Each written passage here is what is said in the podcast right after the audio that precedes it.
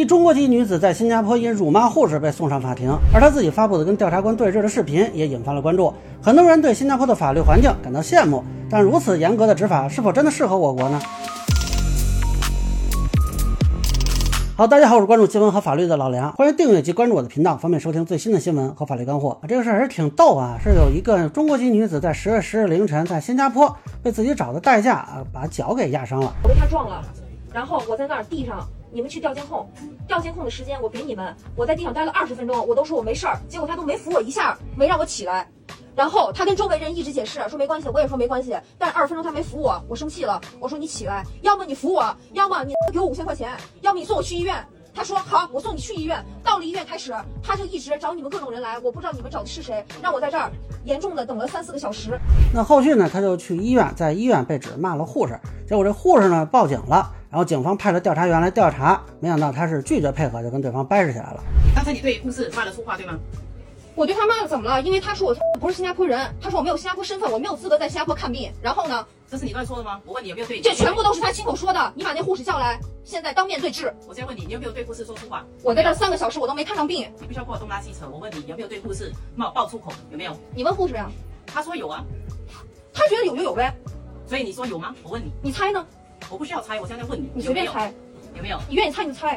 那这个事儿最开始是十一日，他在自己的某音上连发两段视频，当时就引起了关注。后续他还发了一段文字来解释啊，说这两个不明身份的人是司机找来的，司机跑了，担心这两个人诱供，留下对他不利的证据。还说华人华裔都不是好欺负的，对护士没有辱骂，是护士不礼貌，狠狠反击而已。说被车撞了，被怠慢了，不管在哪儿都要狠狠发脾气。那后边还说华人华裔如何如何啊？我首先表态，他代表不了华人华裔。那我看了之后呢，第一反应就是这人脑子可能不太清楚啊。先不说这个事情怎么样，对吧？你在当地被当地的执法人员调查，你发抖音干什么呢？而且这个抖音里也没有车祸的相关内容，也没有护士态度不好的证据，反而是他自己很失态啊，很不讲逻辑的一些表达。OK，现在我是问你，你有没有对护士爆粗口？有还是没有？跟你有什么关系？你说对我有什么关系？跟你有什么关系？我就问你，调查有什么关系？你头脑清醒吗？你就去调我跟他所有的监控，他是怎么撞我的？我怀疑他是故意杀人。你有什么证据？因为我没死，因为你没死，所以我没有证据。如果我死了，你们是不是就是有证据了？叫所有的全新加坡的警察过来吧，我去不了，除非我现在你们推着我去警察局，把把交通的那个撞我那人给叫过来。可以叫我们这么做。啊，一般我都觉得是不是应该对方发出来才对啊？你在新加坡提自己是华人不受欺负，你知不知道新加坡七成以上都是华人？而且你不发外网平台，你发抖音，难不成你想让国内的网友去外网网暴这个调查员吗？这个发布行为除了给自己带来困扰，我看不出有任何的用途啊！当然了。呃，当时也有一些网民啊，一看什么华人华裔也就上头了，加上他这个外形吧，可能是吸引了一些人，就有人跟着质疑说啊，这个调查员是不是有什么问题啊？是不是有诱供的问题啊？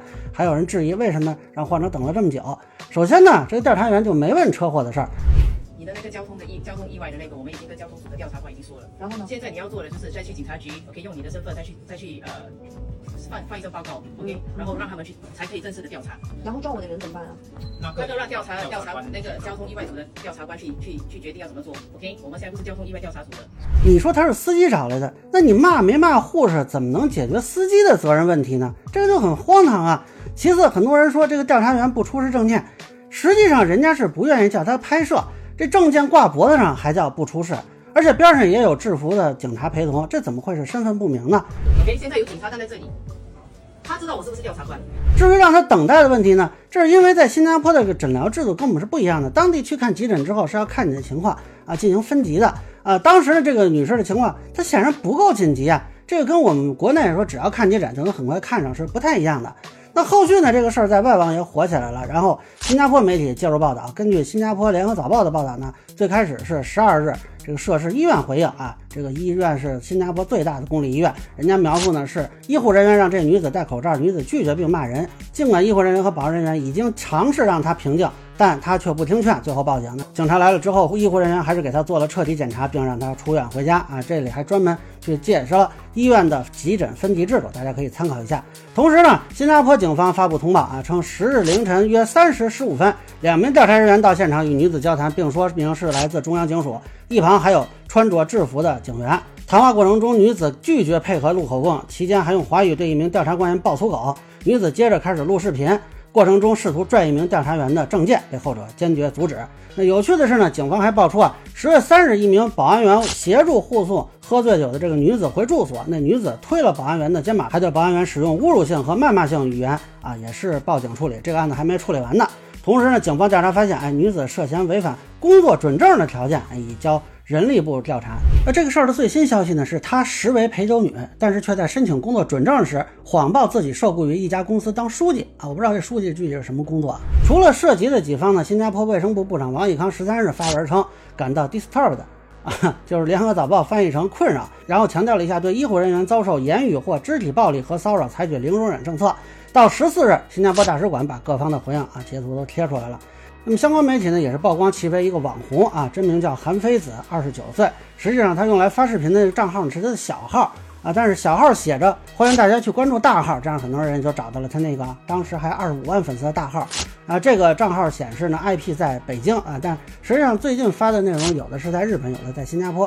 属于他是走颜值路线的博主。那有趣的是呢，由于这个事儿还涨了点粉丝啊，看来互联网颜值即正义啊。不过他两个账号出事之后就没有发布过内容了。同时，根据联合早报报道呢，他在十三日的庭审已经认罪了。那现在是面临六项指控，法官最终批准呢，以一万五千元保释在外，担保人必须是新加坡公民。结果呢，因为找不到人保释，那目前看呢，他是被监狱部门接手，应该在十月二十五日会有一个结果。那后续有消息说呢，该女子因为工作准证的问题呢，又被加控两项罪名，但暂时不清楚程序进展，也不知道到二十五号这天会不会有什么变化。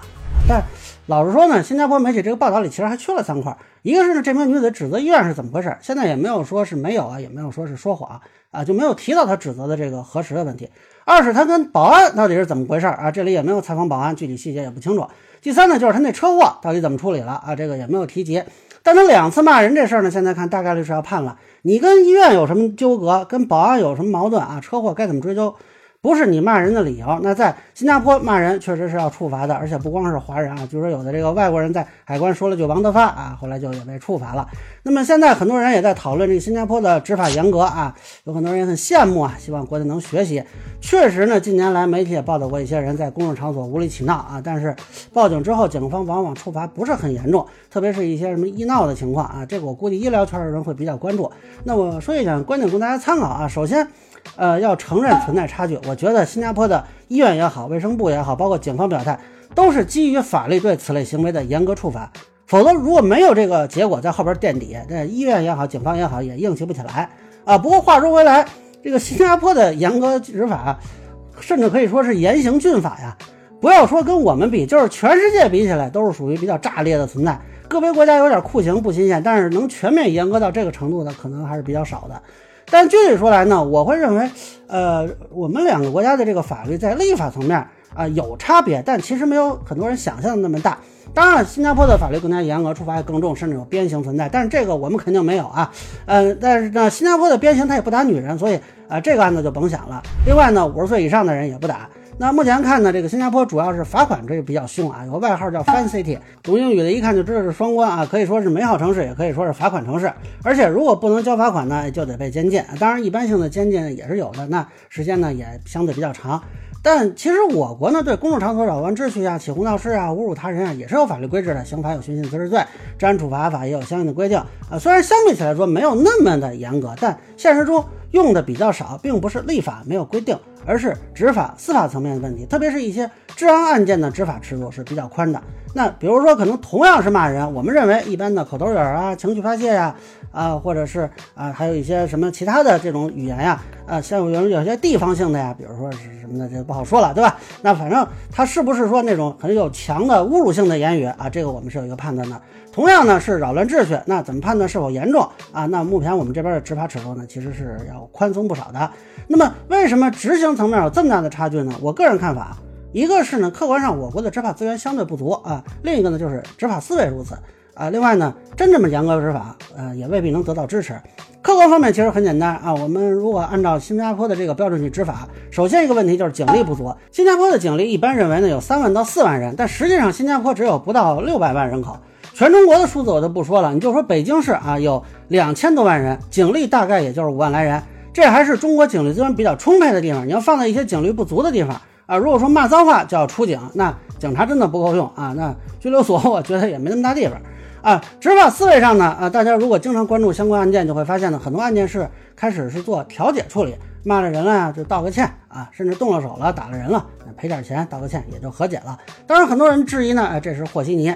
但处理起来这种问题呢，你就要考虑说执法结果和对社会的稳定的影响。比如说这两个人打架啊，是可以治安拘留，但是拘留完他工作没了，对象吹了，那他肯定不满意嘛。那这样呢，就可能导致他走上极端，报复社会。这样情况多了，可能在这一个案子里你看着啊很解气，但是对于全社会来讲，它未必是个好事儿。你再叠加前面我们提到的警力问题啊，这也是一个综合的考量。所以目前调解呢，作为多元化纠纷解决机制的一个重点啊，也是被广泛采用的啊，审判里头也会用。但是呢，不排除有些地方搞形式主义啊，片面追求调解。那么有些案件是不是在和稀泥，其实就让人担忧了啊！今年七月，《新国新闻周刊》有一个报道，湖北一个基层法庭调解成功率居然高达百分之百啊！这个当时也是引发争议的。反正他们这个价值追求，我其实很怀疑。那么治安案件里还没有这种调解率的统计啊，这个我就不便推测了。但其实呢，目前这个执法尺度呢，呃，也是有广泛基础的。或者倒过来说，普通民众中很多人其实对于严格执法本身他并不期待。啊，大家现在看了一些新闻，说要求严格执法，啊，你是针对这个事儿，而且这个是发生在别人身上，特别是有一些是你不喜欢的人的身上。但是如果发生在你身上，或者你喜欢、你同情、你理解的人身上，你还会支持吗？咱们现在就按照新加坡的法律，对公共服务工作者或者公务人员使用辱骂性语言的，是可以处不超过十二个月的监禁，那还做不超过五千元的罚款。咱们都不用新加坡元算。就用人民币计算啊，公共服务工作者不仅有护士啊，当地其实还有法律保护保安啊，其实我们这边还有城管。那咱们这边的会计员骂保安，小贩骂城管，你都按这个标准去执行吗？大家觉得可行吗？恐怕很多人又会说，哎呀，这个会计员也不容易呀，这个小贩也不容易呀，处罚太重了吧？你知道在新加坡一个无照经营的小贩罚多少吗？卖烤栗子的一个老人罚款两万七千六百元啊，如果不交钱就得去监禁。那这种比较严苛的执法，可能很多人又会觉得有问题了。所以啊，现在真的说啊，警察以及全体的这个执法部门都严格执行，按照新加坡那个尺度，比如说只要是骂人了啊，也不调解，都直接行政处罚。有没有那么多警力支持？拘留有没有那么大地方？能不能有好的社会效果？甚至能不能得到民众欢迎？我觉得都是会问题。到时候呼吁严格执法的人，保不齐要跳出来指责执法不够人性化等等，就是所谓的啊，一掐脖子就翻白眼，一松手就吹牛，这种人有的是。所以呢，具体这个执法尺度怎么调整啊，可能还需要更细致的研究啊。你简单的就说啊，从严从重，我认为呢是不太可能的。那以上呢就是我对女子新加坡骂护士事件的一个分享，个人浅见难免疏漏，也欢迎不同意见小伙伴评论区咱们留言。如果觉得说的还有点意思，您可以收藏播客老梁不郁闷，方便收听最新的节目。谢谢大家。